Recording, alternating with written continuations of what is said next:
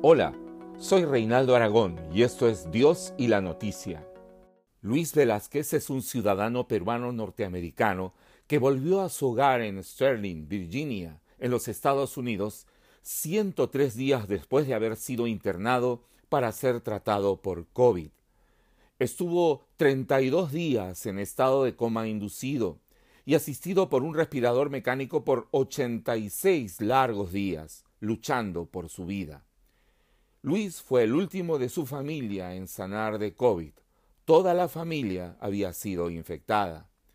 La historia de esta milagrosa recuperación la publican medios como el noticiario de televisión Good Morning America y estaciones locales de ABC y Telemundo, entre otras, destacando no solo la larga lucha por su salud, sino por la historia paralela al esfuerzo de los médicos, la gran cadena de oración y fe denominada Un Milagro para Luis, que unió por las redes sociales a centenares de personas en diversos países del mundo.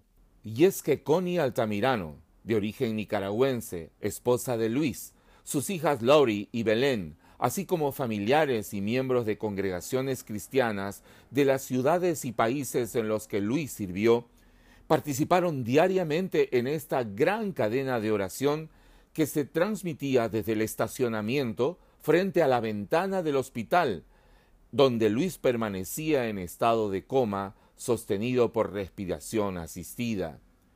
Velázquez es líder y ha sido enviado de la Iglesia Alianza Cristiana y Misionera en Nicaragua y es conocido por su labor pastoral y social en su comunidad, así como en su país de origen.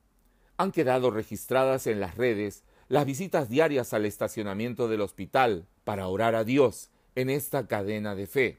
Es una de las historias que se repiten en muchos lugares del mundo en estos días de pandemia. Y esto lo destaca la prensa que cubrió la salida de Luis del hospital en medio de alabanzas y cánticos.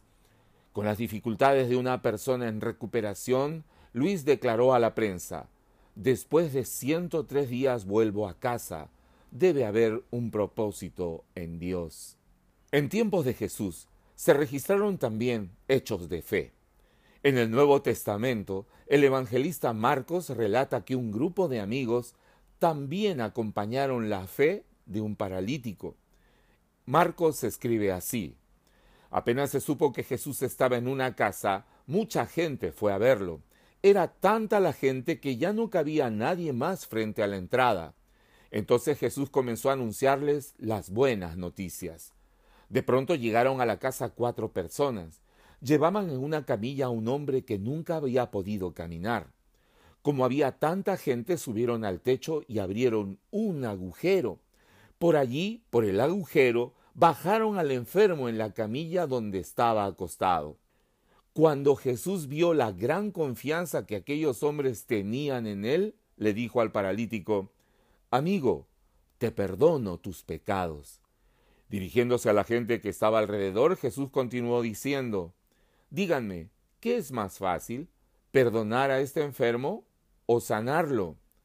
Pues voy a demostrarles que yo, el Hijo del Hombre, tengo autoridad aquí en la tierra para perdonar pecados. Le dijo al que no podía caminar, Levántate, toma tu camilla y vete a tu casa. En ese mismo instante, sigue relatando Marcos, y ante la mirada de todos, aquel hombre se levantó, tomó la camilla y salió de allí. Al verlos, todos se quedaron admirados y comenzaron a alabar a Dios, diciendo, Nunca habíamos visto nada como esto. Amigo oyente, hay quien tiene poder para sanar, de acuerdo a sus planes y voluntad podemos acudir a Él en la circunstancia más difícil, más complicada, más oscura. Su nombre es Jesús de Nazaret. Luis Velázquez continúa su recuperación ahora en su hogar.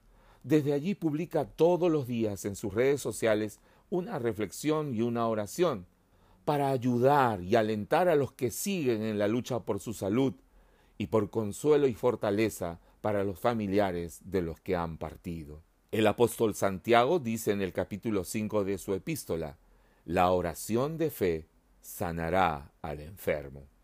La oración de fe contestada es siempre una buena noticia para contar. Ha sido Dios y la noticia.